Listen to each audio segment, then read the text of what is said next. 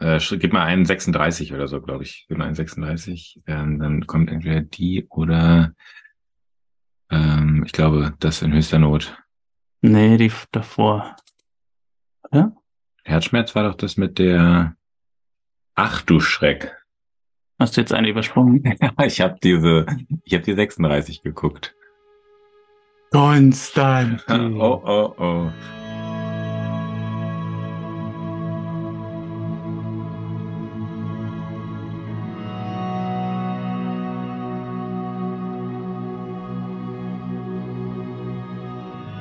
Herzlich willkommen zu einer neuen Folge von Verstaubt und Altbacken, dem Podcast über Familie Dr. Kleist.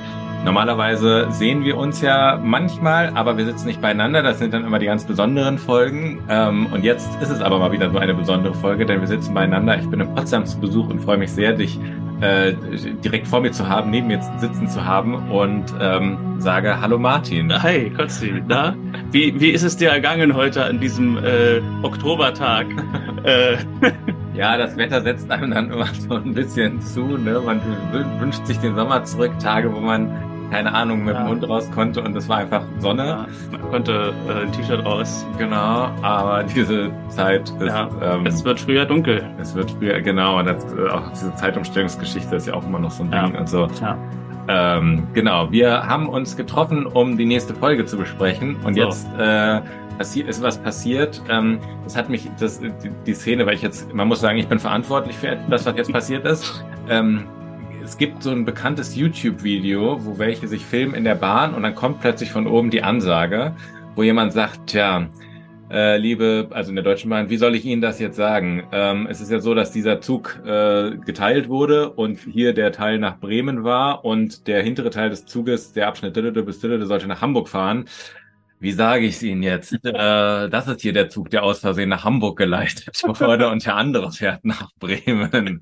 So, äh, und das muss anscheinend wirklich mal so passiert sein. Also, okay. äh, und so muss ich dir jetzt den Fehler melden, sozusagen, ich habe die falsche Folge geguckt. Hm. Äh, das ist jetzt für dich äh, also Folge 35 oder nach deiner Berechnung ja 309 ist äh, die Folge Herzschmerz und äh, da geht es ähm, auch noch um diese Geschichte Piwi und die die die Fehlgeburt von Nele. Ich habe dieses, äh, wie sagt man, Thumbnail gesehen Thumbnail, ja. und äh, habe das für die Folge davor gehalten und habe dann gedacht, ah, dann gucke ich die Folge danach und habe die Folge 36 beziehungsweise 310 in höchster Not geguckt. So, so bin ich jetzt in höchster Not und wir müssen eine andere Variante. Ich habe Herzschmerz. Das Herzschmerz deswegen. Wir versuchen es einmal kurz mit einer, also wir machen jetzt äh, Variante 1. Also ich habe ja noch eine lustige Idee. Wir könnten natürlich jetzt auch diesen Teil des Audios hochladen und unsere Milliarden an Hörer voten lassen, wie wir jetzt zu verfahren ah. haben. Aber ich glaube, bis die sich entschieden haben, äh, ist, ist dann schon November. April, ja. ja, genau. Und deswegen würde ich sagen, wir improvisieren mal ein paar Dinge zusammen. Also vielleicht der Transparenz halber, wir haben, glaube ich, drei Ideen gehabt, wie wir weitermachen könnten. Die Idee eins wäre gewesen, ich rede jetzt mit meinen Notizen über die Folge Herzschmerz und Konstantin redet dann mit seinen Notizen, die er sich im Kopf gemacht hat, über die mhm. Folge in höchster Not, sodass wir also zwei Episoden in einer gehabt hätten. Variante zwei war, glaube ich, dass wir jetzt sofort ähm, entweder ich oder du die jeweils andere Folge gucken. Mhm. Und die Variante drei ist jetzt, glaube ich, die, für die wir uns erstmal entschieden haben. Und äh, wie die Variante aussieht, kannst du gerne nochmal erläutern. Ähm, ja, das ist jetzt ein offener Prozess sozusagen. Wir schauen sie uns im Prinzip live an und ein Watch-along. Genau, ein ja. Watch-along und äh, sie wird gleichzeitig so ein bisschen von dir mitmoderiert und mitpräsentiert und von mir dann dementsprechend nur kommentiert. Ja, also wir ähm, würden es jetzt so machen, dass äh, wir die Folge parallel laufen lassen und ich meine Notizen dazu erzähle und Konsti quasi jetzt auf, also wir kriegen jetzt die Live-Reaktion, den allerersten Eindruck. das gab es so noch nie. Von Konsti. Ja, das Interessante wird ja dann auch, ob du dir die Folge 36 dann überhaupt für äh, so lange merken kannst. Vielleicht kommen da ein paar Verwechslungen oder sowas. Der Dahlmann wird zweimal Ich dachte, der nächste Mal die 37 guckst. Es ist aber lustig, weil mir jetzt rückblickend auch schon was einfällt, wo ich eigentlich hätte stutzig werden müssen. Es gibt eine Sache, die in Folge 35 passieren muss, die in Folge 36 nämlich schon eine Selbstverständlichkeit ist. Mhm. Ähm, äh, jetzt zurückblickend merke ich, ah, da war ein bisschen was äh, äh, falsch. Aber ähm, okay. Ich also ich würde sagen, wir starten einfach, wir fahren einfach mal die Musik ab ja. und äh, gucken mal. Und wenn das nach zehn Minuten abgebrochen werden muss, denke ich, auch dann werden die Hörer dieses Audio zu hören kriegen. Vielleicht dann sogar noch fast eher. Also, äh, für Konstantin nochmal, äh, schwarz auf weiß in Audioform, Folge 309. Herzschmerz. Er weiß das nicht, ja.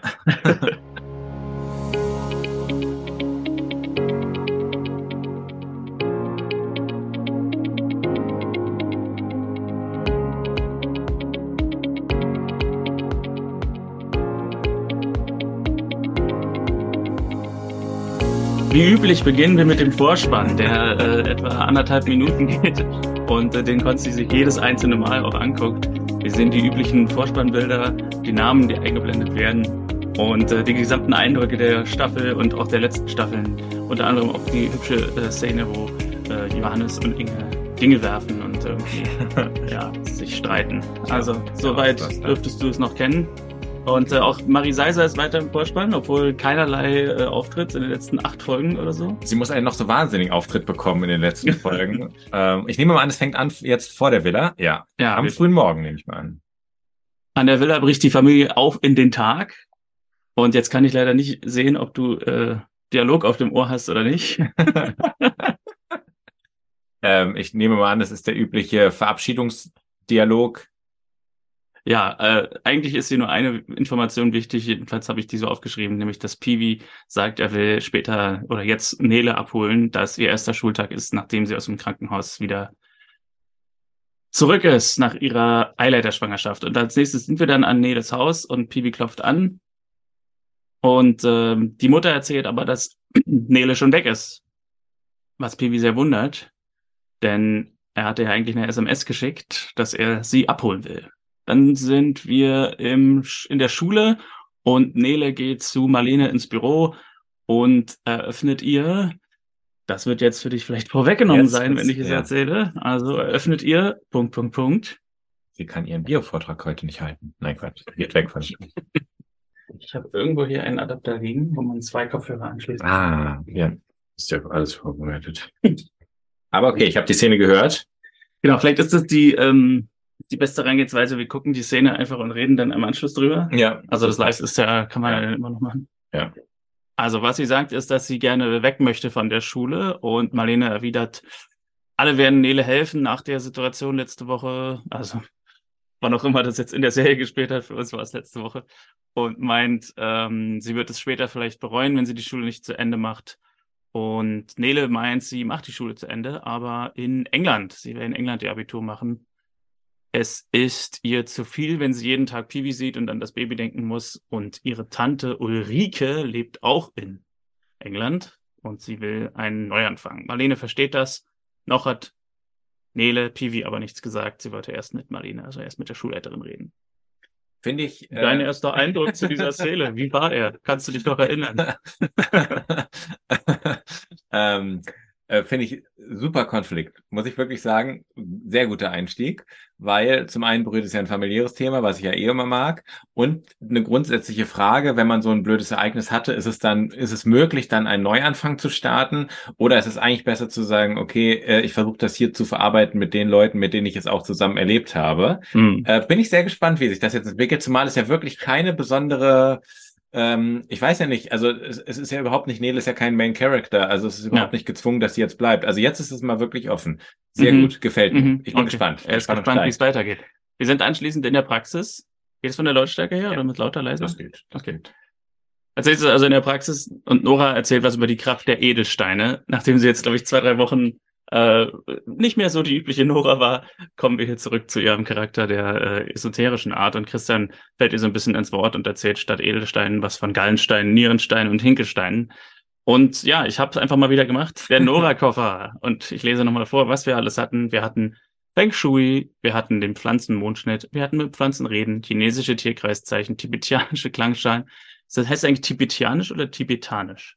Ähm, Tibet. Ich weiß es nicht, aber es klingt auf jeden Fall so ganz schön tibetianisch. Ja. So wie gerönt.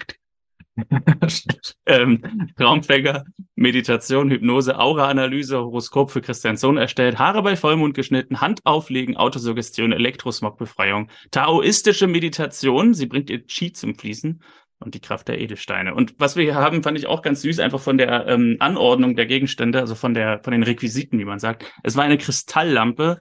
Wir haben ja jetzt hier die Möglichkeit, uns das nochmal kurz äh, anzusehen, weil wir das Bild vor uns haben. Also eine Kristalllampe mit irgendwelchen äh, sehr billig aussehenden, ja, irgendwelchen Steinchen drumherum. Und äh, da ist mir die Story eingefallen von Robert Downey Jr., der irgendwie am Set von ähm, äh, Captain America Civil War wohl immer irgendwelche äh, solche Arten von Steinchen mitgebracht hat, weil er sonst nicht drehen konnte. Das sind irgendwie so seine Glücksbringer gewesen und so. Mhm. Und äh, da irgendwie meinte, wenn dies nicht dasteht, dann, äh, dann kann er nicht anfangen. So. Also das hat mir Daniel Brühl erzählt.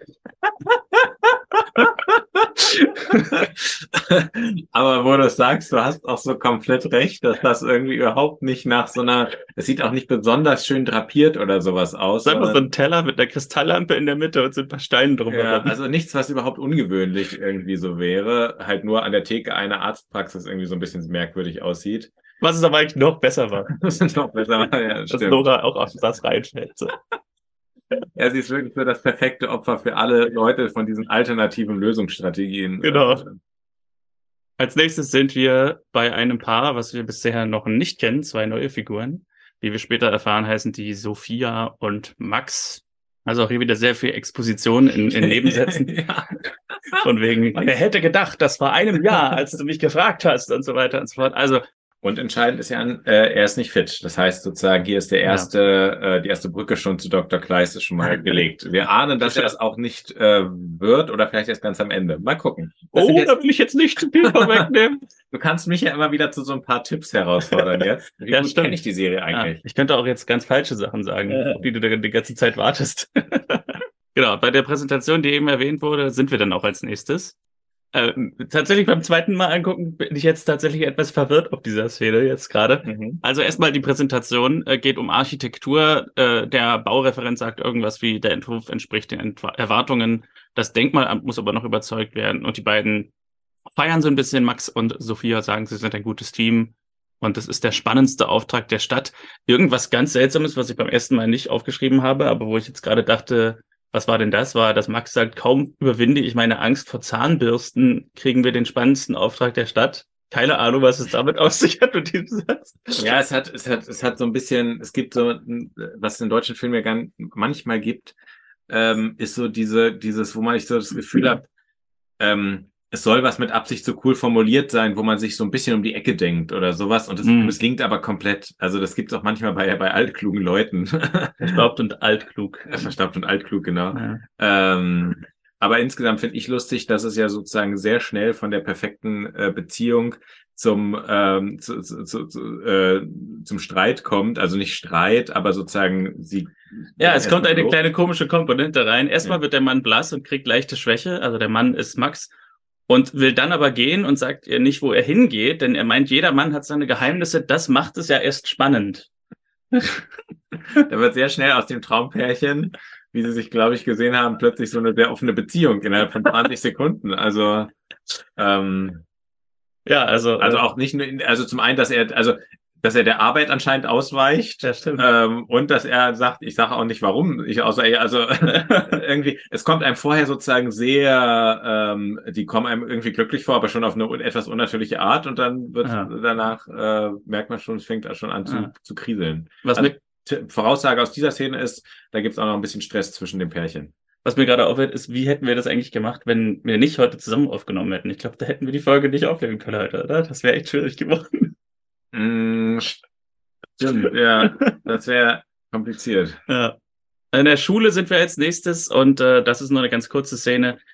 Äh, Nele sitzt da und Pivi kommt dazu, aber sie traut sich noch nicht, es ihm zu sagen und er soll nach der Schule zu ihr kommen, sagt er ihr. Irgendwelche Gedanken? Hm, nö. okay. ähm, wir können ruhig weiter gucken von mir aus, oder? Ja. Als nächstes sind wir vor der Apotheke, wo Max äh, zu Johannes geht der offenbar mit ihm befreundet ist. Genau. Und sie gehen nach hinten, um ein kleines Privatgespräch zu führen. Und Max fragt, wie es mit Johannes und Inge läuft jetzt, wo sie verheiratet sind. Johannes meint, sie ist das Beste, was mir je passiert ist. Es gibt zwar manchmal Streit, äh, weil Inge auch eine starke Frau ist. Ähm, aber er fragt, warum er das wissen will und ob er Sophia jetzt heiraten will. Und ja, meint, das sei eine gute Idee. Und als Max wieder aufsteht, kriegt er wieder so eine Schwäche, so einen Schwächeanfall. Johannes meint, er soll erstmal was trinken und dann doch mal bei Christian vorbeischauen. Aber Max sagt, Max, ein Patient von Familie Dr. Kleister, Blödsinn, ich hab nichts. Und zeigt Johannes die Ringe, um auszusuchen, welcher es wird. Da fallen mir mehrere Sachen ein. Vielleicht habe ich es schon mal gesagt, aber ähm, ähm, diese, die, ich finde ja, es gibt eine Sache, die strukturell schlecht geregelt ist, und zwar überall in diesem Segment, und zwar bei Apotheken, dass du in ein Arztzimmer immer separat ja, gehst und alleine bist, bei Apotheken aber deine gesundheitlichen Probleme besprichst, obwohl es ganz leise ist und hinter dir meistens eine Schlange ist oder irgendwie so. Und das ist jetzt so eines der wenigen Male, ich habe es in der Realität noch nie erlebt, also neulich war jemand, jemand, der war vor mir ähm, in der Apotheke und der hat ein Problem, das wirklich unangenehm war, also ich will es jetzt auch gar nicht so erzählen. So, Sein Name war... genau äh, haben wir demnächst auch hier als Gast, der Podcast. ähm, und, und, und wo ich so dachte, der tat einem auch leid, weil der dann leise gesprochen hat und so. Und, und diese, diese Separierung, so von wegen, ich würde gerne was besprechen, das gibt bei Apotheken nicht. und ich finde das eigentlich total unangenehm, ja. weil es viel zu privat ist. Also ich komme ja auch vom Dorf und kenne die Leute und will nicht, dass die meine Probleme kennen und ich will auch deren nicht kennen. Also ähm, ich habe gleichzeitig das zweite, der zweite Gedanke, den ich hatte, ist, wer glaubst du weiß eigentlich mehr über die Bewohner der Stadt, äh, Johannes oder Christian? Mm. Und die dritte Sache ist, äh, was für eine Unverschämtheit eigentlich, den Apothekenchef ähm, abzuhalten äh, von seiner Arbeit, um dann seine privaten äh, Sachen zu fragen, um dann aber auch zu sagen, hier, ähm, soll ich sie heiraten? Ach, und übrigens, ich habe auch schon die Ringe. Also die Teil muss ja schon gefallen sein. Also ein unlogischer Auftritt. Ja, gut, ja, ja. Also die, die, das, das Verhältnis, was die beiden haben, wird halt in dieser Folge vorausgesetzt, dass es einfach so als gegeben akzeptiert wird, mhm. dass sie halt die besten Kumpels sind und auch Max dieses Verhältnis mit Johannes hat, dass er einfach mal reinkommt und sagt, du, ich will mal kurz mit dir privat über Ringe reden und Johannes dann auch sagt, ja komm, ich nehme kurz frei. Okay. Ähm, das ist halt irgendwie oft so, ne, dass neue Figuren in der Serie auftauchen, die sofort ein Verhältnis haben mit schon bestehenden Figuren, die wir aber noch nie vorher gesehen haben. Mhm.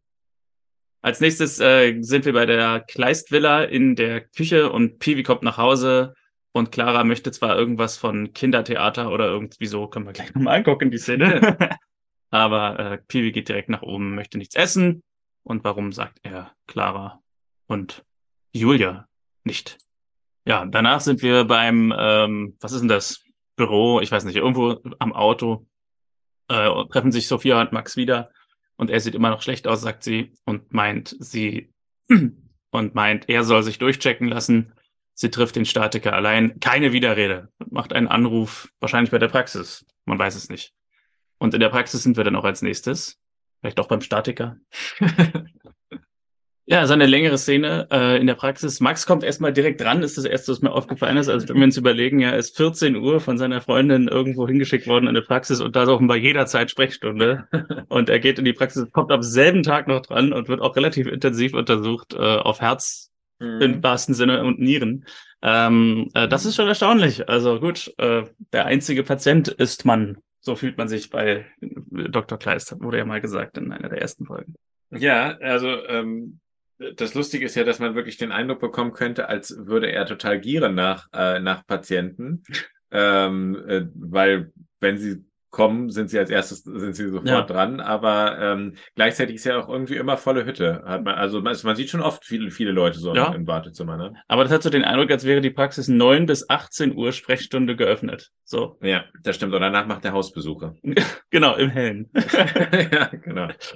Also äh, Max schläft nicht besonders gut, er kriegt manchmal schlecht Luft und Christian hört sein Herz ab. Äh, ob er Druckgefühle auf der Brust hat, fragt er ihn. Und die Antwort ist sehr vielsagend, nicht oft.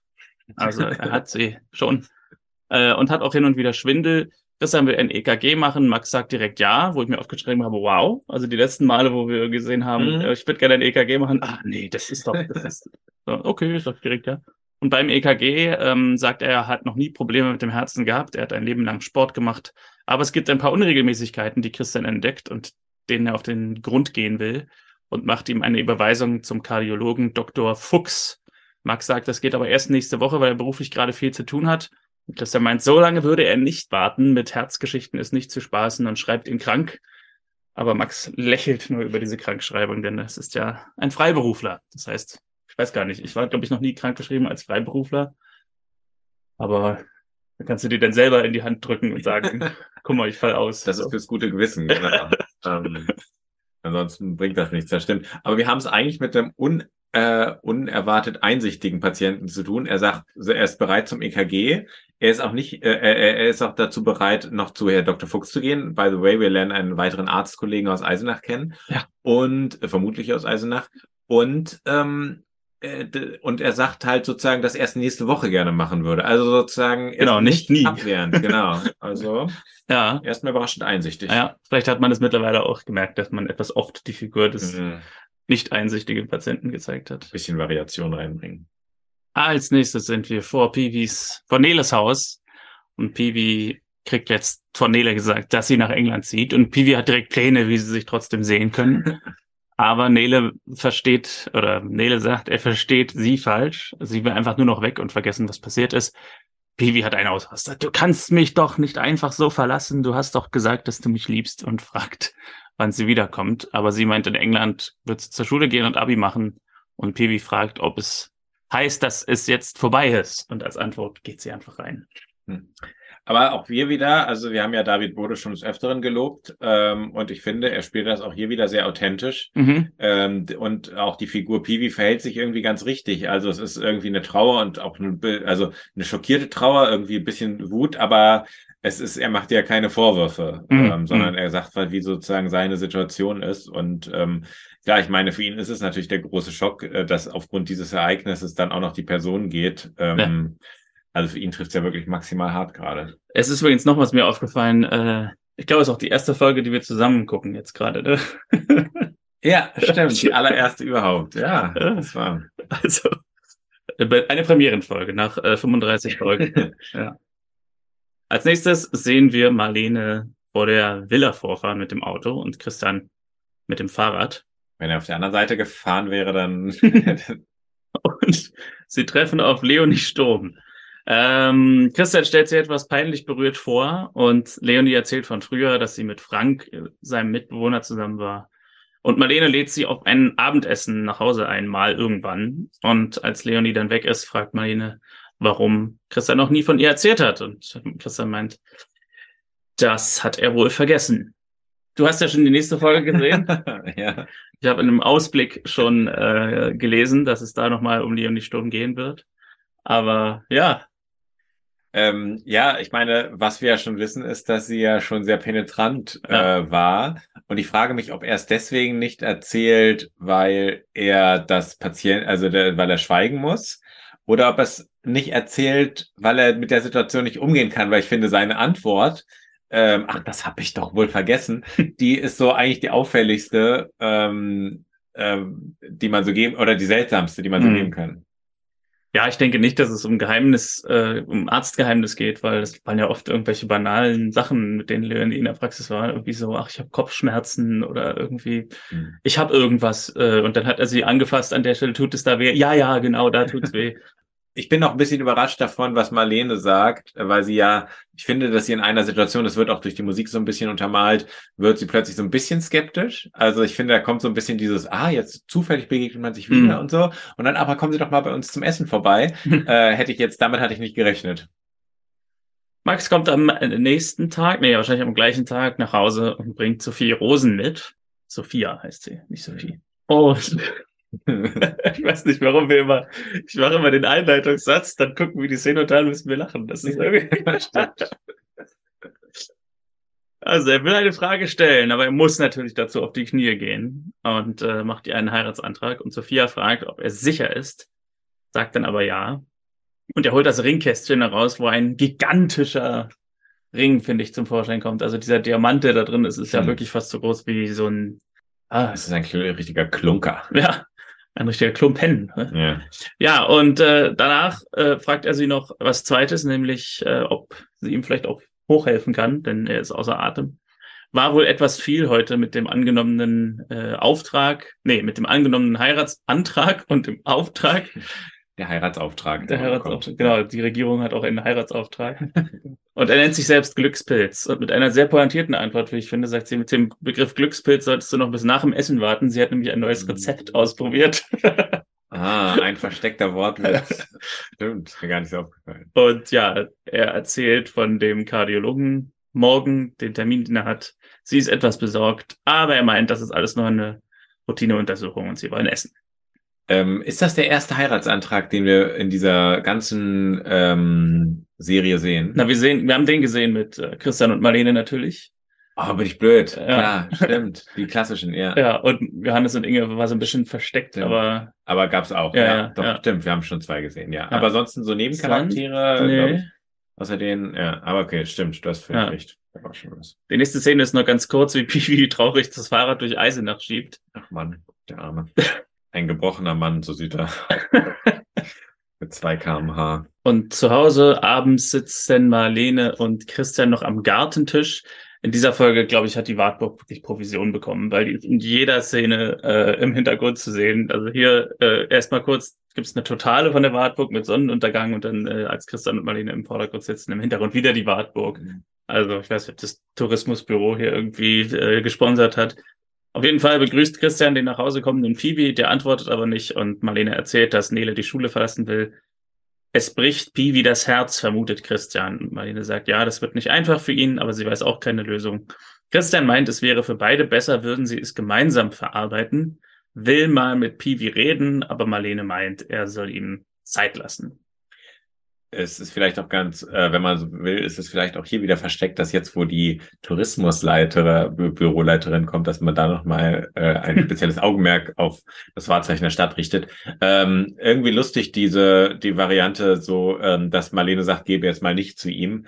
Ähm, ich glaube, ich würde mich sehr wundern, wenn ich auf ein Hallo nicht antworte und nach oben gehe, wenn dann niemand kommt. Ähm, zumindest klarzustellen, auch jetzt und gerade jetzt bin ich für dich da, hätte ich jetzt schon angemessen gefunden. Ja. Ähm, da finde ich Marlene, da muss ich ihn nicht zurückhalten, ja. aber ähm, aber ich finde wiederum komisch, komisch, was er sagt, es wäre für beide besser, würden sie es gemeinsam verarbeiten, so als würde Christian jetzt irgendwie da irgendein Mitspracherecht haben. Also man hätte fast die Vermutung, dass, ne, dass er jetzt zu Nele geht und sagt, ich habe eine Verantwortung als, äh, weiß nicht, als äh, Großvater des Kindes oder so. Ich muss dir sagen, es wäre besser, wenn ihr das zusammen verarbeiten würdet. Also, dass du jetzt hier gehst, finde ich nicht gut oder so. Aber also du findest, ähm, aber du findest, also es irritiert dich, weil es eine gute Reaktion ist oder eine schlechte? Ja, weil ich finde die eigentlich ganz gut, weil sie das richtige Maß von äh, Einfühlung und und aber auch Distanz, also dass er nicht sofort emotional da einen Ausbruch hat.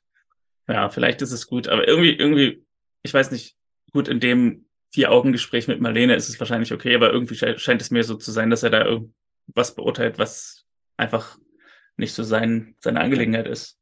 Aber das ist ja nicht untypisch für Christian. ja.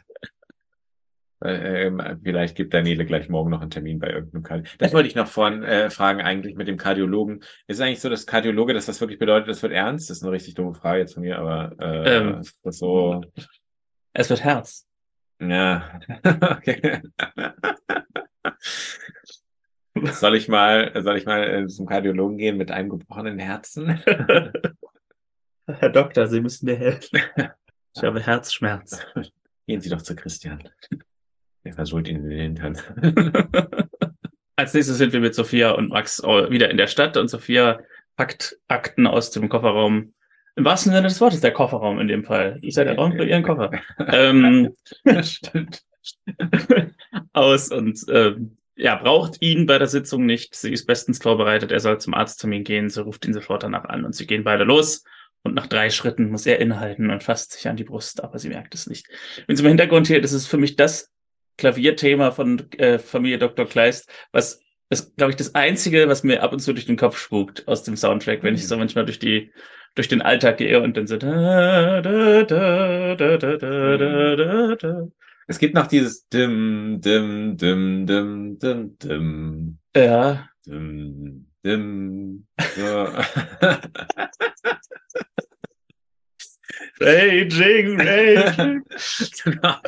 ähm, ähm, ja, aber das, äh, ich, ich würde es ja auch gerne, ich spiele ein bisschen Klavier, versuch's zumindest. Äh, ich würde es ja gerne. Ich will doch auf dem Klavier mal schnell. Soll ich das jetzt mal genauso vormachen? Ich würde ja gerne, die, also nicht, dass die Noten anspruchsvoll wären, aber ich, ich kann so, sowas nicht raushören.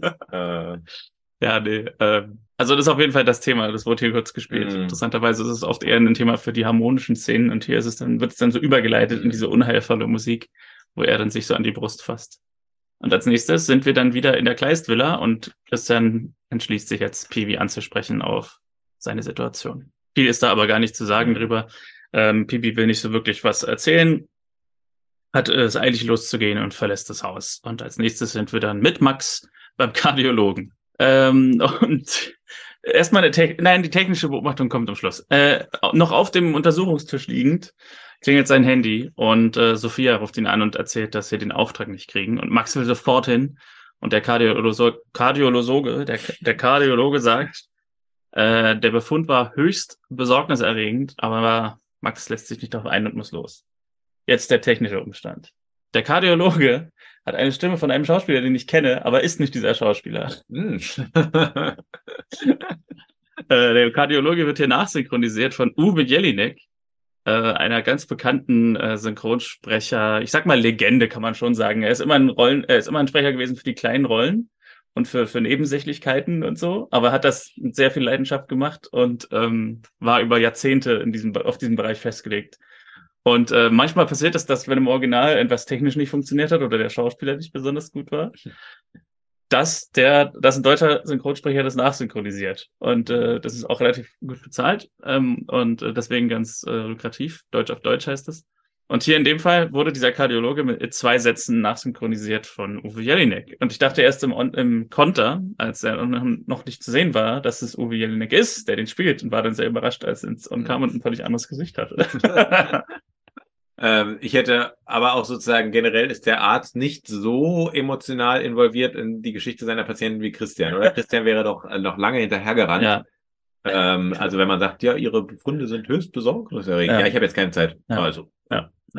Der akzeptiert schon sehr viel mehr die Grenzen der Patienten, vielleicht zu sehr, das weiß ich jetzt nicht. Ja, wenn du dir das nochmal anguckst, ähm, die äh, Performance hier so, wie er den Satz sagt, auch wie er dann den Kopf so schüttelt, das scheint, glaube ich, wirklich kein besonders, ähm, sagen wir mal, wie, wie formuliert man das schön, kein besonders erfahrener Schauspieler zu sein. Also er hat, glaube ich, nicht so diese, ähm, diese Präsenz gehabt im Vergleich zu ähm, Helmut Ziel, mhm. dass er hier ähm, nicht absäuft und deswegen hat man ihn wahrscheinlich nachsynchronisiert. Ja, ja. Aber die Ablegerserie Familie Dr. Fuchs kommt dann ab nächster Woche. Stimmt, das müsste man auch noch machen, dass man die gesamte Ärzteschaft in Eisenach so. Familie Dr. Berg. Serie. genau. Aber eigentlich alle Doktoren hier einen Silbennamen. Dr. Berg, Dr. Ah, Fuchs, Dr. Kleist. Stimmt. Und dann haben auch die Cousins und Onkels die, die, die, die Apotheke und so. Und man merkt, das sind alles sehr krasse Konkurrenzstrukturen. genau, in Erfurt ist es dann. In Erfurt spielt dann die ja, Dr. Fuchs und da ist dann Johannes Fuchs, der Apotheker. Und, man A, äh, ist immer wieder überrascht über die Parallelen. Der Sohn Paul äh, ist dann da und der zweite Sohn Peter. Die Schulleiterin Magdalene. Äh, genau, ähm, Eisner anstatt Hol nee, wie heißt die? Heißt die Holzner? Nee. Holstein heißt sie. Holstein. Ähm, ja, wir fahren fort und auch hier äh, wieder die Frage, kriegen Blumenläden eigentlich Provision von der Serie? Denn mhm. es, es gibt wieder eine Serie, wo ein Strauß überreicht wird mit Pipi und Nele. Und äh, kurze Frage für dich, äh, ist mir gerade so aufgefallen. Äh, wie stehst du zu Pivis Haaren? Ja, ich denke immer wieder drüber nach. Ähm, ich, ich, ich muss, man muss da sagen, äh, ähm, ich hatte ähnliche, so, so ähnliche Haare, ähm, als ich jugendlich war, dass die halt einfach ohne, also meine Mutter meinte immer, macht es doch mal gestuft. Und ich hatte es ja immer in einer Länge, also Seite und vorne und so. Und sie sind auch so vorne runtergefallen.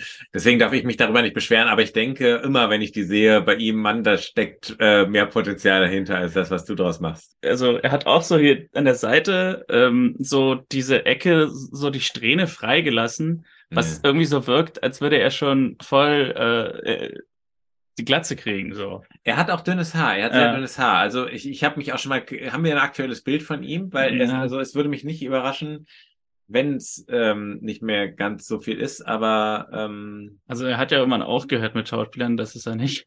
ja. ähm, aber äh, das, darum gibt es irgendwie nicht mehr so aktuelle Bilder, aber da sieht es ein bisschen dicker aus. Ja, das ist hier von. Ah, aber guck mal, das sieht nicht unähnlich aus. Ist er das?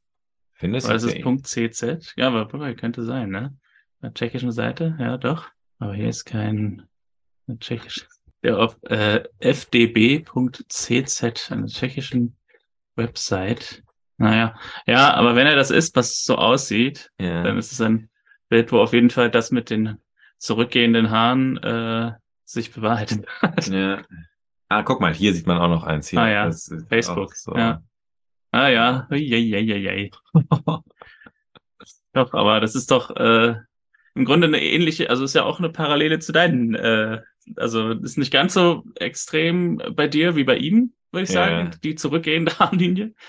Aber äh, so im Grunde die Frisur ist relativ ähnlich wie deine früher hier. In ja, es hat sich ein bisschen ähnlich entwickelt, ja, das stimmt. Ja. Hättest, vielleicht ist es einfach die Haare, die sagen, hättet ihr mehr aus euren Haaren gemacht, also hättet ihr mehr gestylt und so weiter, dann hätten wir irgendwann ah, uns das, nicht aus Langeweile verabschiedet. Ja, ja, das kann natürlich sein. Ihr habt uns nicht gepflegt. Das kann sein. So, aber eigentlich geht es um was ganz anderes. Interessanterweise dieses Bild sogar aus dieser Folge, hm. die wir gerade sehen. Warum hier so viele tschechische Seiten sind, die jetzt hier über Familie Dr. Kleist berichten. Interessant. Hm. Also, Pivi hat ihm nochmal, Pivi hat Nele nochmal einen Strauß mitgebracht Nee, der bedankt sich, die sind sehr schön. Pivi bittet sie, dass sie bleibt und weiß nicht, was er ohne sie machen soll. Aber sie kann nicht bleiben. Es ist alles entschieden. In zwei Stunden geht der Flug. Habe ich geschrieben, dann mal schnell. in zwei oh, Stunden geht, aber es war langsam los. Ja. Ähm, Pivi gibt ihr noch eine kleine Umarmung zum Abschied und dann geht er und sie winken noch einmal zaghaft einander zu. Dann sind wir wieder bei Max, der Sophia vor dem Amt oder wo auch immer sie sind trifft, nachdem Sophia gesagt hat, dass sie den Auftrag nicht kriegen. Und nachdem also dieser Auftrag von einer Frau Windisch, die wir nie sehen, äh, abgelehnt wurde, ähm, sagt Max zu Sophia, das kann sie doch nicht tun. Und Sophia sagt doch, sie ist die Chefin und es gibt eine neue Ausschreibung durch den Baureferenten. Und ich glaube, dieser Baureferent ist das auch, der dann gleich rauskommt. Und sagt, der sagt, Frau Windisch hatte einige Probleme mit dem Entwurf. Äh, Max sagt, Probleme lassen sich doch lösen und der Baureferent sagt, ja, wenn Sie bis Donnerstag eine neue Variante über äh, vorlegen, die Frau Windisch überzeugt, dann kriegen Sie den Auftrag. Das ist in zwei Tagen. Und was mir beim zweiten Mal äh, sehen jetzt aufgefallen ist, ist, dass auch ähm, Max hier die ganze Zeit schon wieder dieses japsende Atmen mhm. und dieses Greifen an die Brust spielt wir ahnen schon, wie es bei ihm weitergeht. Ja, also noch mehr Stress für den, der sich eigentlich schonen sollte. Mhm. Ähm, die nächste Szene ist, Christian ruft Max an, der die ähm, Befunde, also Christian hat die Befunde von Dr. Jürgen Fuchs, dem Facharzt für Kardiologie. Und Max ist ernsthaft krank. Und Christian muss darauf bestehen, dass er in die Praxis kommt, auch wenn Max sagt, das geht eigentlich erst am Freitag. Und danach sind wir auf der auf dem Schulhof, glaube ich. Pipi sitzt auf einer Mauer. Ein Lehrer, ich glaube, der heißt Bergmann, spricht ihn an auf ein Sportinternat in Garmisch. Heißt es Garmisch oder Garmisch? Das weiß ich nicht. Keine Ahnung. Also in Garmisch. Genau. Ähm, dass er sich schnell bewerben soll. Der Direktor hat angerufen und sind noch ein paar Plätze frei. Ähm, und ja, irgendwie könnte er dahin mit seinen Tenniskünsten. Aber Pivi muss los in den Unterricht. Max kommt in die Praxis und Christian stellt ihm die Diagnose eine virale Herzmuskelentzündung. Er wird wieder gesund, aber er muss die Anweisungen befolgen, die er ihm jetzt gibt. Der Herzmuskel ist geschwächt, deswegen kriegt er hochdosierte Antibiotika, aber er muss sich schonen. Absolute Bettruhe ist angesagt, keine Aufregung und null Stress. Und Max sagt, völlig unmöglich, er kann seine Frau nicht allein mit der Arbeit lassen. Äh, Christian sagt, es geht nicht ums Wollen, er ist schwer krank. Äh, macht er weiter mit der Belastung, dann steht sein Leben auf dem Spiel. Hier habe ich mir mal so philosophisch aufgeschrieben, ob die Bettruhe eigentlich entspannend ist, wenn man mit dem Gedanken woanders ist. Also wenn Max jetzt ähm, dann da liegt und die ganze Zeit daran denkt, er, er könnte jetzt noch was tun, die nächsten zwei Tage und würde diesen Auftrag kriegen. Also er hat quasi Stress, indem er so da liegt. Weil er weiß, er könnte jetzt noch was tun, aber er, kann, er liegt jetzt stattdessen mhm. nur da. Dann würde er bestimmt in den zwei Tagen auch nicht entspannen, wenn er da liegt. Ja, was man natürlich nicht weiß, wie viel hängt davon irgendwie ab. Also ähm, äh, ist es so, dass sie finanziell irgendwie diesen Auftrag unbedingt brauchen, dann könnte es ja eventuell sein, dass eher das, was dafür tun, irgendwie was hilft. Wenn man aber jetzt wirklich nur aus Prestigegründen sagt, wir wollen diesen Auftrag, dass man dann die Ab die Gelassenheit, die, die den Abstand bekommt und sich erlaubt zu sagen, okay, dann kriegen wir diesen Auftrag halt irgendwie nicht. Also ich sag mal, oder anders gesagt, auch wenn es diesen Auftrag nicht gäbe, würden, müssten sie ja irgendwie anders durchkommen. Also dass man sozusagen so eine innere Distanz zu dem Auftrag an sich einbaut, mhm. wäre ja, glaube ich, die Aufgabe. Ähm, ich meine, ich kann Ehrgeiz schon verstehen, bin es, glaube ich, auch, ähm, aber ich glaube, da so der, der, der richtige, den richtigen Mittelweg zu finden, dass man auch die Gelassenheit mit einbaut, das ist, glaube ich, das Entscheidende. Ja. Also ich weiß halt noch, als ich noch angestellt war, war es halt wirklich so, wenn man krank ist, dann ist es im Grunde so, ach cool, ich kann zu Hause bleiben und äh, ein anderer macht die Arbeit im Grunde und ähm, ich kann mich jetzt auskurieren. Aber als mhm. Freiberufler ist es ja nicht so, da musst du ja im Gegenteil sogar noch organisieren, dass dein, deine Arbeit irgendwie noch verteilt wird, weil mhm ja niemand sagt, ach, der Winke ist heute nicht im Büro, äh, da gucken wir mal, wer es macht oder so, Not, notfalls bleibt's liegen oder so.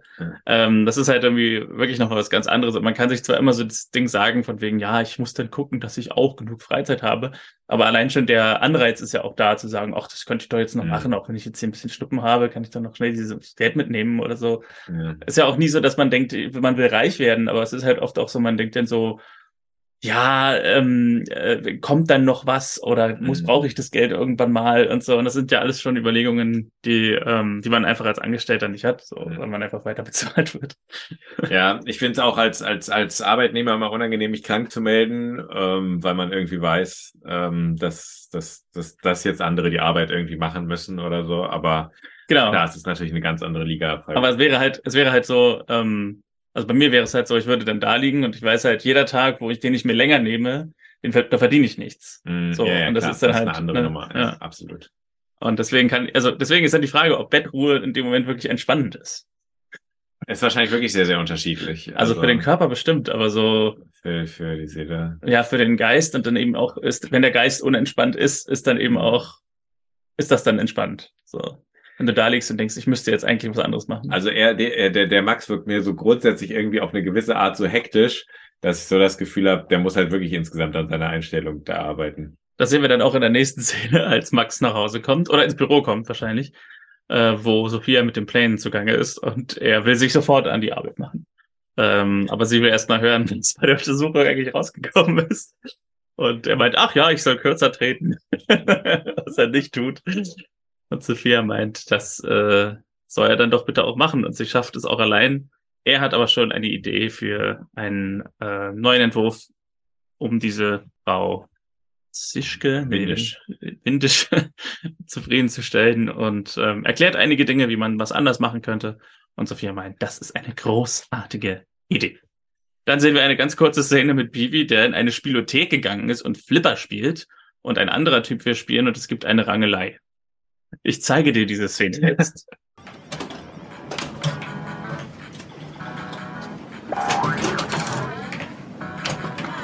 Ey, lass mich mal ran. Du bist ein totaler Schlaf. Ey! Lass mich ran. Hau ab! Welchen Eindruck?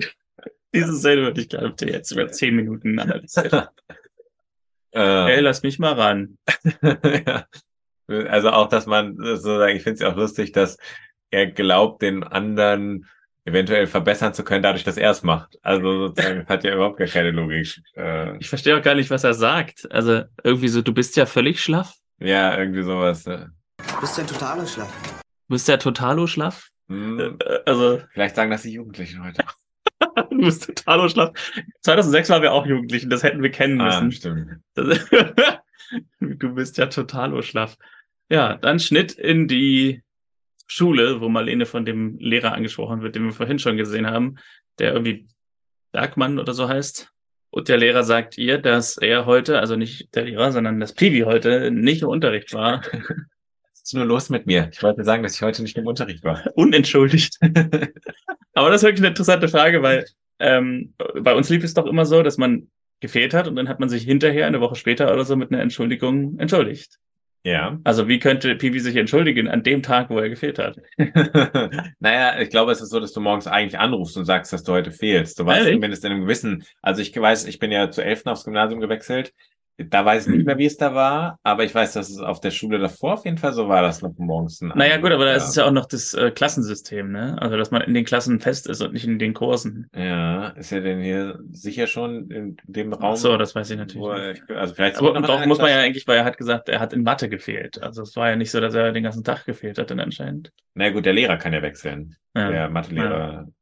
Das heißt, alle anderen Lehrer haben nichts gesagt, die an dem Tag mit dem Unterricht Nicht so übereifrig. Ich meine, wer geht denn zur Schulleiterin und sagt, äh, übrigens, bei mir hat heute ein Schüler unentschuldigt gegeben. naja, es ist immerhin auch die Mutter, also die Stiefmutter. Ja, das, das, das, das, Was aber einen interessanten Interessenkonflikt aufwirft, weil Malele ja auch nur äh, sagt, Mhm, ja, er hat es nicht leicht momentan. Ja. So, von wegen, äh, es ist halt leicht äh, entschuldigendes. Ähm, ja, ja, er muss, er muss das, das, das sagen Sie niemandem. er ist entschuldigt genau. Oder Sie sind Ihren Job los. Äh, ja, und dann kommt, kommt Vivi aus, aus der Spielothek, wo ich jetzt gerade lese, mit dem kernigen Werbespruch.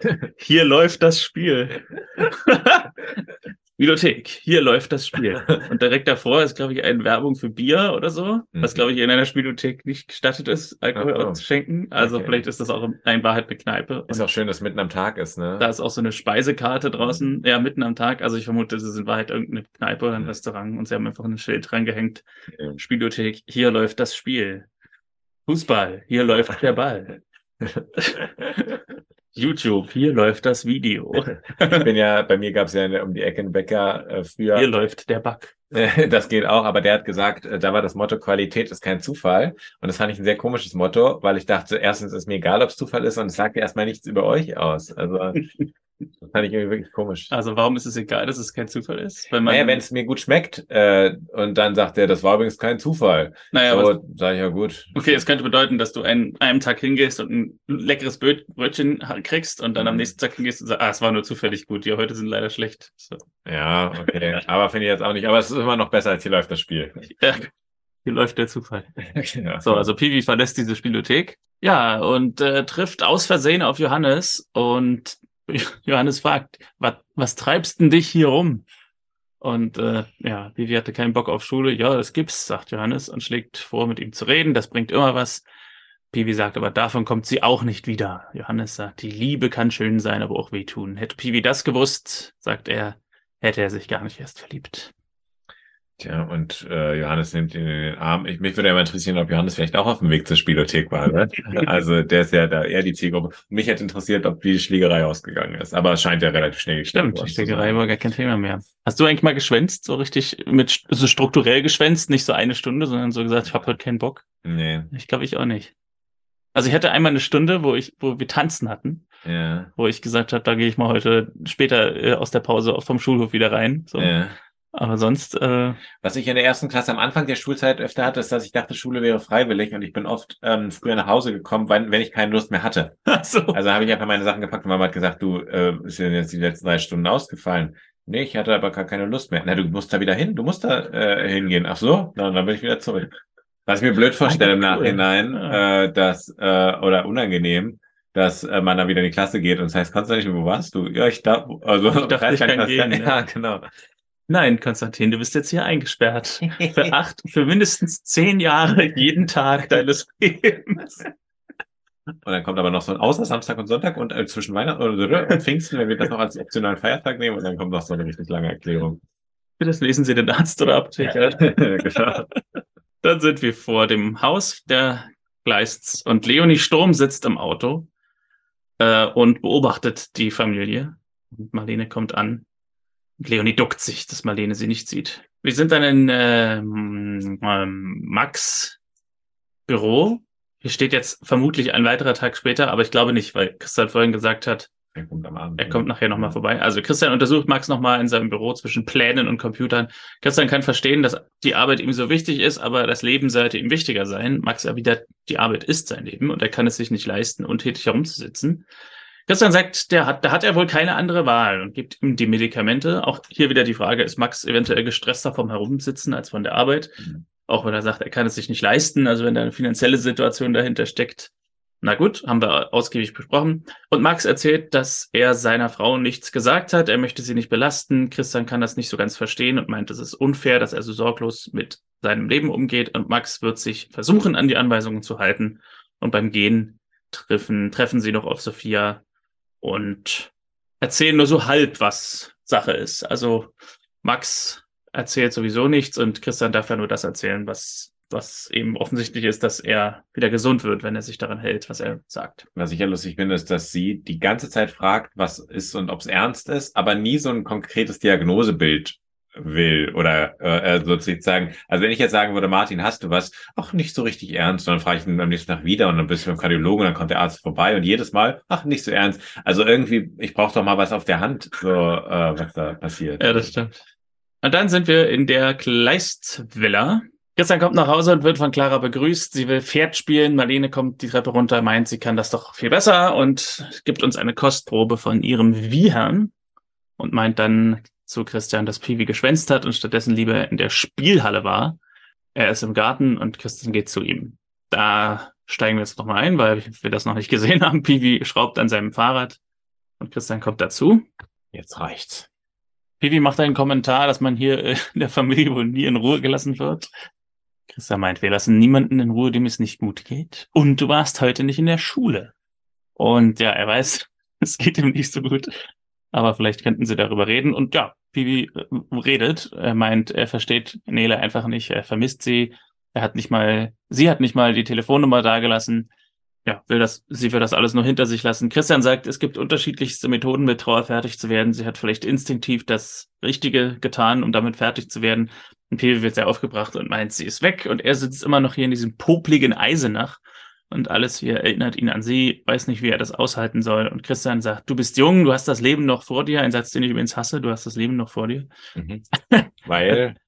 da weil ich immer das Gefühl habe, das ist so äh, aus der Sicht eines Erwachsenen, der sagt, du bist noch so jung, alles, was du bisher erlebt, das zählt nicht. Ja, okay. Mhm. So. Ähm, und äh, ja, du musst einen Weg finden, in die Zukunft zu sehen. Alle sind für ihn, also Piwi da. Nele wird immer ein Teil seines Herzens bleiben. Umarmung und Szenenwechsel auf Nacht. Und ich habe hier auch geschrieben, auch hier kriegt mhm. die Wartburg Provision, denn sie spielen die gesamte Szene quasi mit der Wartburg im Hintergrund zwischen, zwischen sich.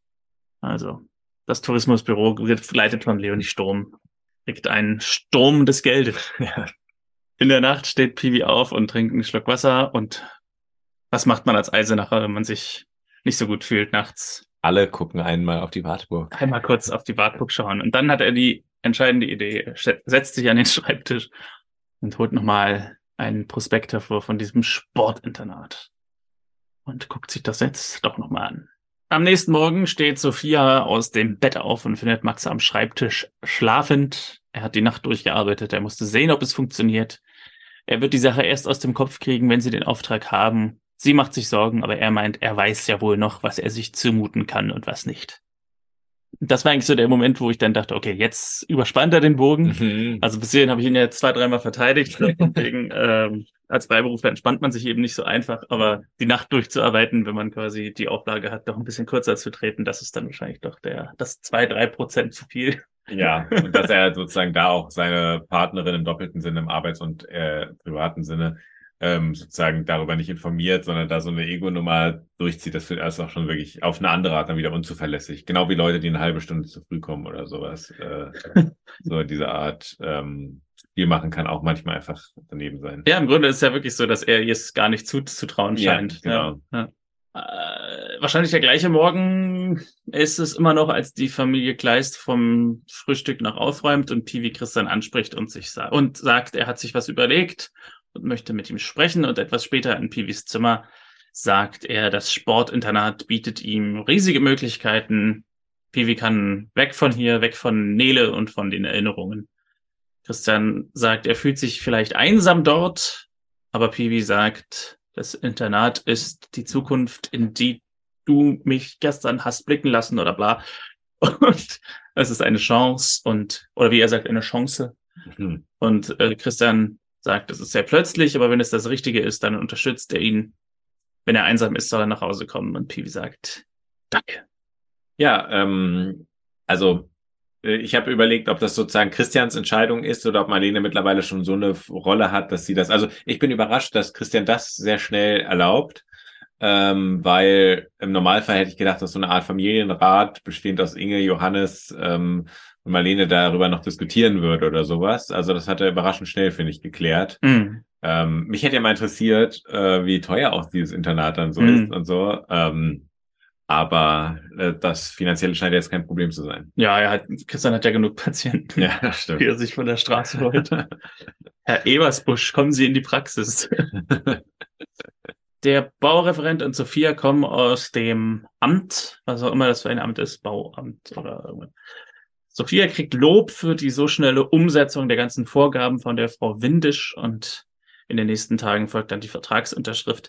Ein Satz, der mir beim zweiten Mal jetzt aufgefallen ist, ist Ihr Satz, also ihr, Ihre Arbeit ist ja damit nicht beendet mit dem Ergattern des Auftrags, ja. sondern sie sagte so, ja, wir werden uns sofort an die Arbeit machen. Also im Grunde würde der, der Teufelskreis weitergehen. Und so, sie muss sofort erstmal ihren Mann anrufen, der ist schon gespannt und erzählt am Telefon, dass der Auftrag ähm, in ihren Händen ist.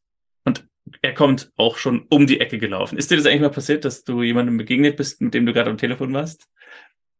Nee, ich glaube noch nie. Mir ist es ein, zwei Mal passiert und das ist extrem irritierend, weil du dann erst mal merkst, was für eine Verzögerung es im Telefon gibt. Also du siehst den anderen dann quasi den Mund bewegen und du hörst es selbst irgendwie so eine Sekunde später im Ohr. Das ist extrem irritierend. Ist nicht, okay. Nee, aber jetzt, wo ich mal überlege, nee, ich habe das noch nie. Halt die klassischen Sachen mit, äh, wenn man halt sich mit jemandem verabredet und dann fragt, du bist, ah ja, ich sehe dich schon, aber dann legt ja. man ja in dem Moment auf. Ja. Er ist auf jeden Fall ähm, jetzt gekommen und wollte nicht zu Hause warten, bis sie ihn anruft und er ist außer Atem, fasst sich an die Brust und fällt um.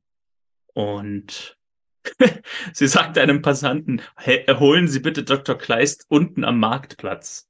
Also, ja, wir sind jetzt noch in der Vergangenheit. Also, wir sind jetzt 2008 oder so, oder 6 oder sowas. Ich weiß nicht mehr, 8.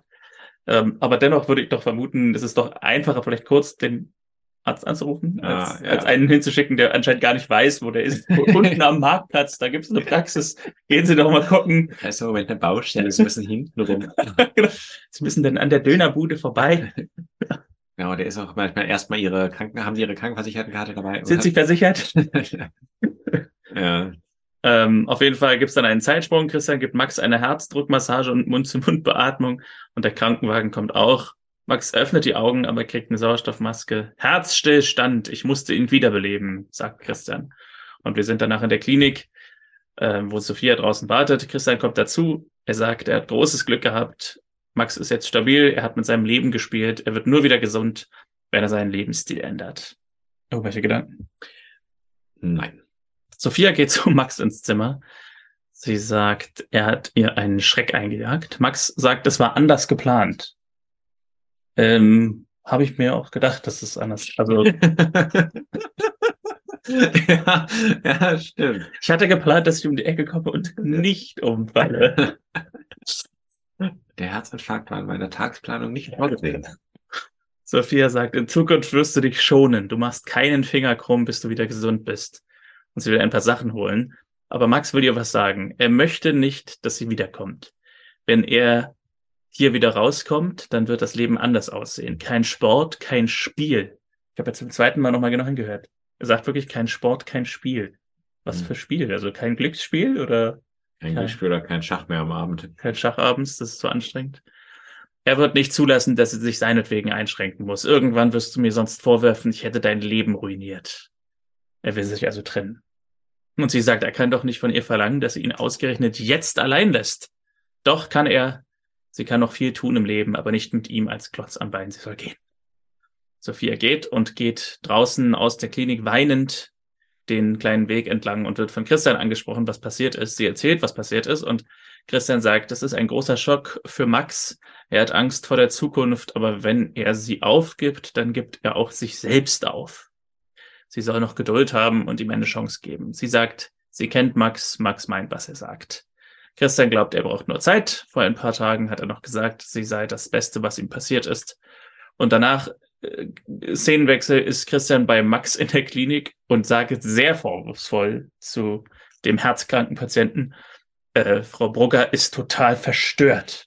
Also er sagt es wie zu einem Kind, was irgendwie ein Förmchen geklaut hat und irgendwie ja, die Sophia ist total verstört. Ja, wie, wie als ob er der Vater von Sophia wäre. Ja, Max würde, Max sagt, ähm, würden Sie wollen, dass eine Frau wie Sophia ihr Leben für Sie aufgibt? Er macht sich nichts vor, es wird ihm nie mehr richtig gut gehen, vielleicht wird er irgendwann sogar ein Pflegefall, er kann ihr das nicht antun. Christian glaubt, er denkt dabei nur an sich. Max aber sagt, sie wird sicher noch jemand anderen finden und er will ihr nicht im Wege stehen. Christian sagt, Max sagt, Christian sagt, Max sagt, Christian sagt, äh, Christian sagt, sie hat seinen Heiratsantrag angenommen. Und heiraten heißt ja in guten wie in schlechten Tagen. Max dachte, es gäbe mehr gute Tage. Christian sagt, die wird es geben. lernen Sie mit Ihren Schwächen zu leben, dann werden Sie sehen, dass sie, also Sophia, Ihnen helfen wird. Also ähm, um einen kleinen Rant auszupacken, Max ist für mich, Max ist für mich der wandelnde Dahlmann. also er ist, mag vielleicht ja, aufgrund dieser Schocksituation jetzt so ein kleines bisschen entschuldigt sein, aber ich finde, dass er ähm, äh, am Anfang ist er noch so halbwegs ähm, einsichtig, was seine Erkrankung betrifft. Desto ernster es wird, desto uneinsichtiger wird er. Er ist überhaupt nicht gleichwertig gegenüber Sophia, was sozusagen dieses Projekt äh, äh, betrifft und ähm, verheimlicht seine Krankheit aus so einem komischen Argument, so von wegen, ich möchte sie damit nicht belasten. Also dann hat er wirklich nicht begriffen, was Beziehung bedeutet. Und ähm, in dem Moment, wo sie sich um ihn kümmern will, äh, sagt er, macht er auch einfach äh, Schluss. Ähm, Finde ich, also es gibt irgendwie, ich kann kein wirklich gutes Haar an ihm lassen. Ja, das Komischste daran ist eigentlich wirklich diese Sache, wo er sagt, ähm, er, sie wird ihm sonst vorwerfen irgendwann, dass er sei, dass er ihr Leben ruiniert hätte mm. oder so. Also so dieses, du wirst irgendwann das und das sagen yeah. ähm, und dann wirst du mir einen Vorwurf machen und um, damit ich keine Vorwürfe kriege, werde ich das jetzt sofort beenden. Das mm. ist ja wirklich sehr viel Glaskugel mm. und ähm, ja, und irgendwie auch, naja, bisschen viel irgendwie hineininterpretieren in irgendwelche Ereignisse, die passieren könnten und yeah. so. Ja. Ich finde damit sehr stylisch, wie du deinen Kopfhörer trägst. Ja, ich weiß, das ist die einzige Variante, wie sie nicht runterfallen. Ach so, die sind etwas enger hier, wenn du, wenn du tauschen willst. Ach so, äh, das wäre. ich dachte mir schon, dass das bei dir schon Aufmerksamkeit äh, hervorruft. Äh, jetzt ist ja doch die restliche Zeit. Ja, wir sind noch fünf Minuten. Das, die, das Thema meine ich. Mhm. Und da, du hörst auch gleich noch das, was ich äh, äh, was dumm, dumm. Mhm.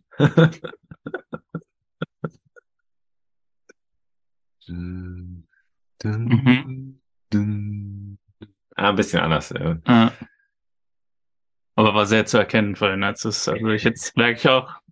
Du, du hattest auch den Wiedererkennungseffekt. Äh, ich jetzt gar nicht sagen müssen, ne? Nee. Christian kommt nach Hause und Marlene ist schon, also die Familie weiß wohl irgendwie schon Bescheid von dieser Sportinternatsgeschichte von Piwi und Marlene ist ganz begeistert von diesem Internat. Johannes sagt, es tut ihnen auch weh, dass er geht, genau wie ihm, also ich vermute wohl Christian ist hier gemeint. Und Christian sagt, ja, gerade konnte er nicht mal seine Schnürsenkel selbst binden und jetzt geht er weg. Und Inge, die sonst in dieser Folge, glaube ich, gar nichts zu tun hatte. Also ich glaube, ja, das ist der stimmt. größte Auftritt von Inge, diese zwei Sätze sagt, jetzt kann er es mit dem Schnürsenkel binden, aber ganz gut selbst. Er wird dein Sohn bleiben, wo auch immer er hingeht. Und Christian sagt, es geht zwar nicht um mich, ähm, es geht nicht um mich, das Wichtigste ist, dass er wieder optimistischer der Zukunft entgegenblicken kann. Und wer auch optimistischer der Zukunft entgegenblickt, ist Max, der im Rollstuhl äh, im Klinikgarten sitzt und mit einem Foto von Sophia in der Hand Sophias Nummer wählt. Leider ist sie nicht ganz vollständig zu sehen, sonst hätte ich wieder meine Telefon, äh, meinen Telefontest gemacht. ähm, doch sie kommt bereits angelaufen, bevor er ähm, die Nummer zu Ende wählen kann, gibt ihm mehr oder weniger eine Standpauke, dass er vor drei Tagen gefragt hat, ob sie ihn heiraten will und sie hat ihr Ja-Wort ernst gemeint, weil sie ihn liebt. Sie möchte nicht ohne ihn leben. Und Max sagt, der Gedanke an ein Leben wieder allein war schrecklich und entschuldigt sich. Er sagt, er hat sich benommen wie ein Idiot und da muss sie lachen und sagt, ja, das stimmt und gibt ihm lachend einen Kuss. Aber sie führt das darauf zurück, dass er nach dem Zusammenbruch nicht mehr ganz bei Sinnen war. Er ist froh, dass sie wieder da ist. Sie geben sich einen innigen Kuss und der aus der Klinik kommende Christian sieht sie von ferne sitzen und lächelt vor sich hin. Jetzt kommt noch die letzte Szene. Bist du bereit? Ja. Und dann haben wir diese, diese spezielle Ausgabe von Verstaubt und Altbacken dann auch fast geschafft. Ja, die letzte Szene ist eine Party im Kleistgarten. Eine Abschiedsparty wohl für Piwi. Und Johannes erzählt Piwi, wie aufgeregt er damals war, als er von zu Hause wegging. Piwi sagt, es ist komisch, sie alle zurückzulassen. Selbst die Lehrer vermisst er schon. Johannes sagt, na ja, damals, als du eine Reise nach kamst, da hast du dich auch nicht so wohl gefühlt, oder? Inge sagt, zweiter großer Auftritt für sie in dieser Folge. Du wirst den ganzen Tag Tennis spielen und dann erst die Alpen, die Partys und die Mädchen. Also Inge weiß, warum Piwi geht. Alpenpartys und Mädchen. Christian sagt, es ist eine super Entscheidung für dich. Sie stoßen mit einem Bier an, wo wir gleich nochmal vertiefen können, wie das so ist, wenn man mit dem Vater das erste Bier trinkt. Mhm. Und ähm, Clara kommt und fragt ihn, ob er sie auch nicht vergessen wird. Piwi sagt, er wird jeden Tag eine halbe Stunde an sie denken. Clara will ihm jeden Tag Fotos schicken, äh, hoffentlich nicht per Post, ähm, und hat ihm auch ein Abschiedsbild gemalt. Johannes sagt, von dir erwarten wir jede Menge Fotos, auch von der Zugspitze, wirft Inge ein, und von dir in Lederhosen, sagt Julia, Lederhosen beim Tennis spielen. Und Christian hat den letzten Satz der Folge. Nee, glaube ich nicht ganz. Christian sagt, bevor wir hier alle in Trübsal verfallen, auf Piwi. Und ganz unter dem Wirrwarr der Stimmen sagt Johannes noch, wird auch Zeit. Und damit ist die Folge 309 geschafft.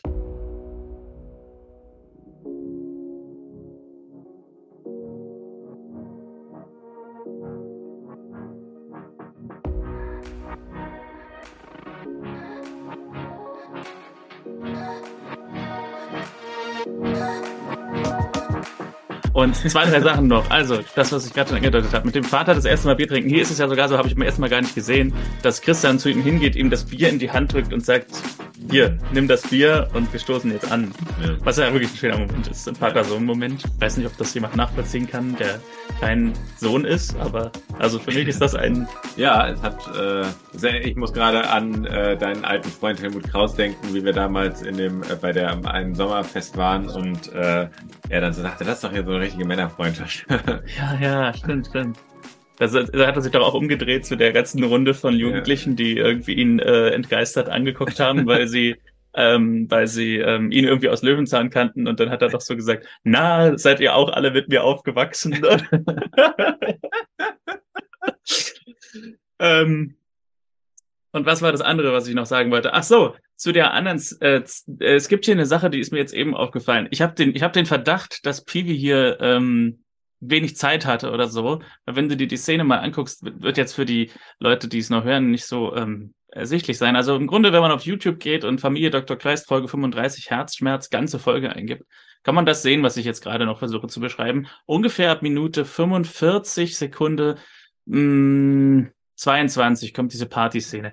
Und wir sehen Johannes und Piwi auf einer Bank sitzen äh, und in der Gegen im Gegenschuss sehen wir ähm, die Familie, das sind in dem Fall Inge, ähm, ah, Marlene und ja, Christian. Mhm. Und Christian ist der Einzige, der in diesem Schuss, wo Johannes und Piwi zu sehen sind, auch zu sehen ist.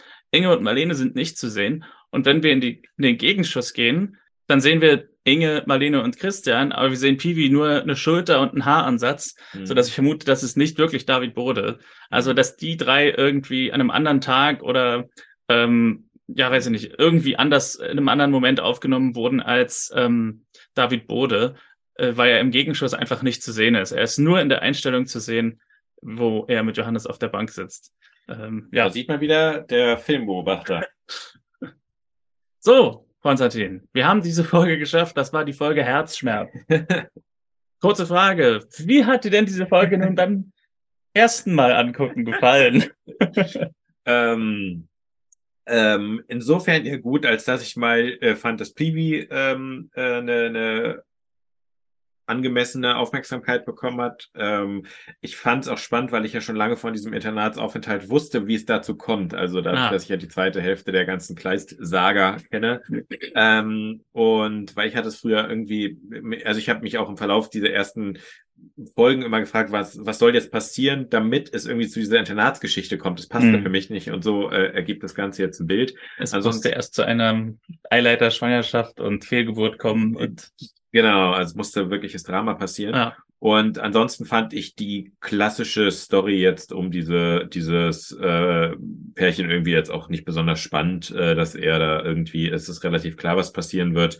Und äh, die irgendwie als Pärchen jetzt auch, also ich fand sie oft so über, überdreht, so mit dem, wie sich ihre Liebe kundgetan haben und gleichzeitig anscheinend irgendwie dann doch sehr, zumindest er ja irgendwie Wesentliches verschweigt. Irgendwie dadurch hatte das für mich eine etwas falsche Note. Ähm, es ist eine Folge, die im Mittelfeld mitläuft, mhm. kein Ausreißer nach oben. Würde ich auch sagen, ja, mittel, mittelmäßige Folge. Äh, also ist das das Ende für Piwi, habe ich aufgeschrieben, nachdem bereits Lisa raus ist. Aber du hast jetzt schon gesagt, äh, Piwi ist auf jeden Fall später wieder dabei. Die Frage ist natürlich, wie es mit ihm, gut, du hast die nächste Folge schon gesehen, aber ähm, wie es mit ihm in den nächsten, sagen wir mal, fünf Folgen aussieht, ob er denn jetzt durchgehend dabei ist, irgendwie über Telefon, ob er gar nicht mehr dabei ist, kein Faktor ist.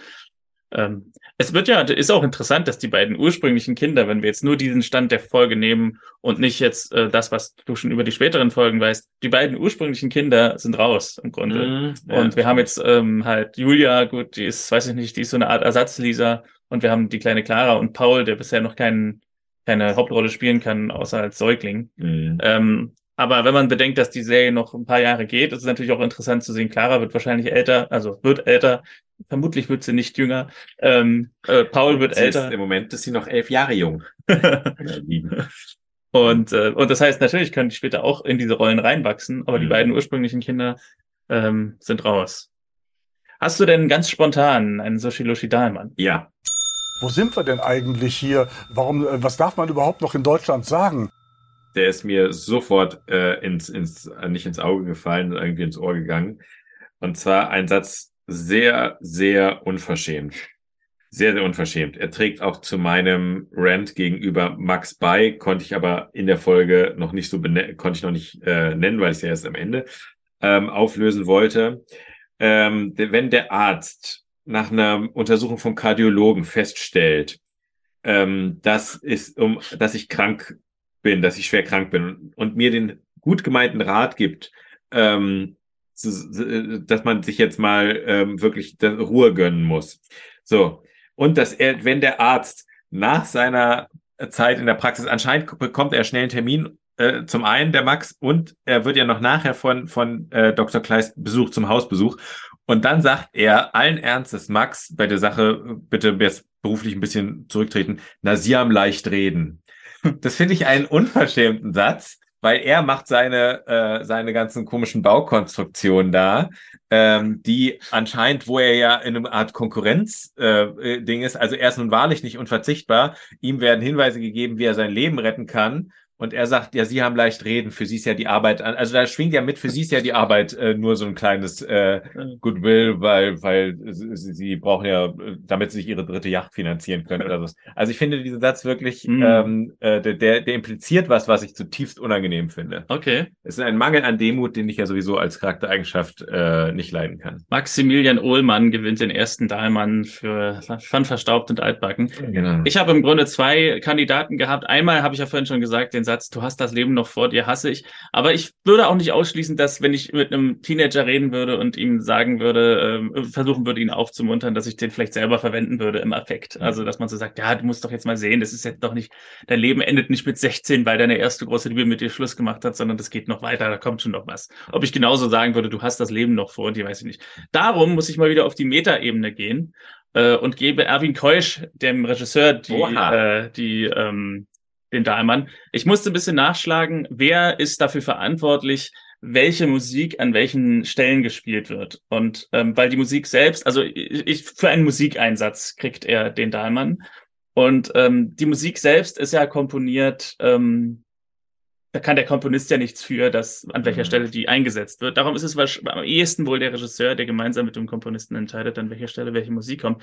Und ich habe ja schon den Ausblick gelesen, du hast die nächste Folge gesehen, und ich finde die Szenen, wo Leonie gezeigt wird, ähm, wo sie zum Beispiel vor dem vor der Villa mit im Auto sitzt und schon sie so beobachtet und im Grunde schon stalkt. Also sie wird immer mehr als sehr bedenkliche Stalkerin präsentiert.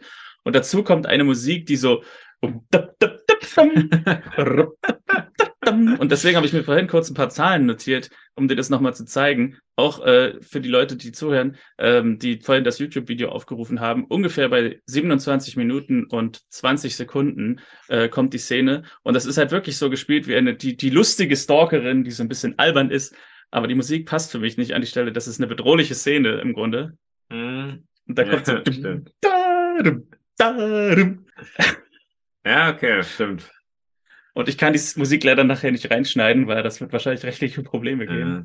Aber da muss man dann jetzt einfach mir vertrauen oder, na oder nachschlagen. Aber das ist halt wie irgendwie Comedy und das äh, scheint mir hier unangebracht zu sein. Ja, okay, interessant. Äh, ist das das dritte Mal, dass das an einen Nicht-Act geht? Kann sein, ja.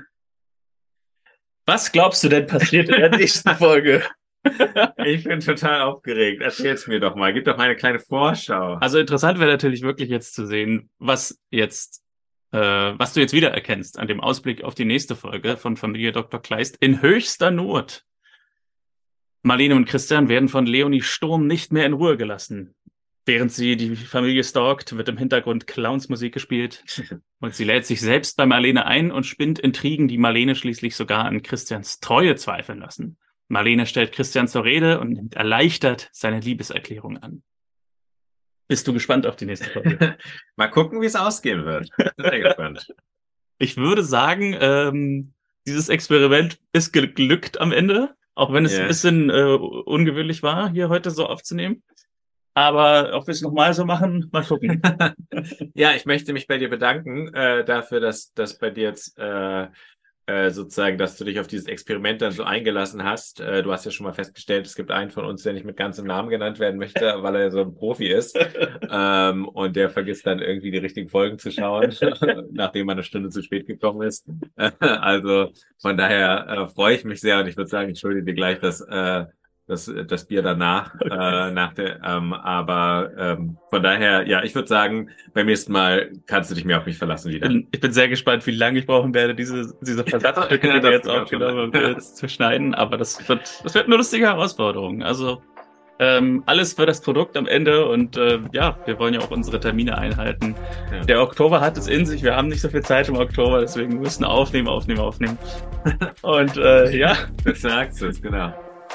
Ähm, ja, dann würde ich sagen, wir sehen uns und hören, äh, sehen uns, weiß ich nicht. Wahrscheinlich, wenn wir die nächste Folge dann wieder ähm, remote aufnehmen. Dann hören wir uns. Aber dann hören wir uns auf jeden Fall in einer Woche und dann mit der Folge in höchster Not, die ich noch sehen muss.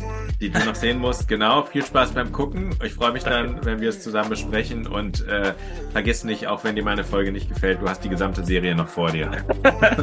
ja, genau. Wir haben eigentlich noch keine Folge gesehen. genau. Alles klar. Na dann. Bis nächste Woche. Macht's gut. Ciao, ciao. Bleibt gesund. Bis dann.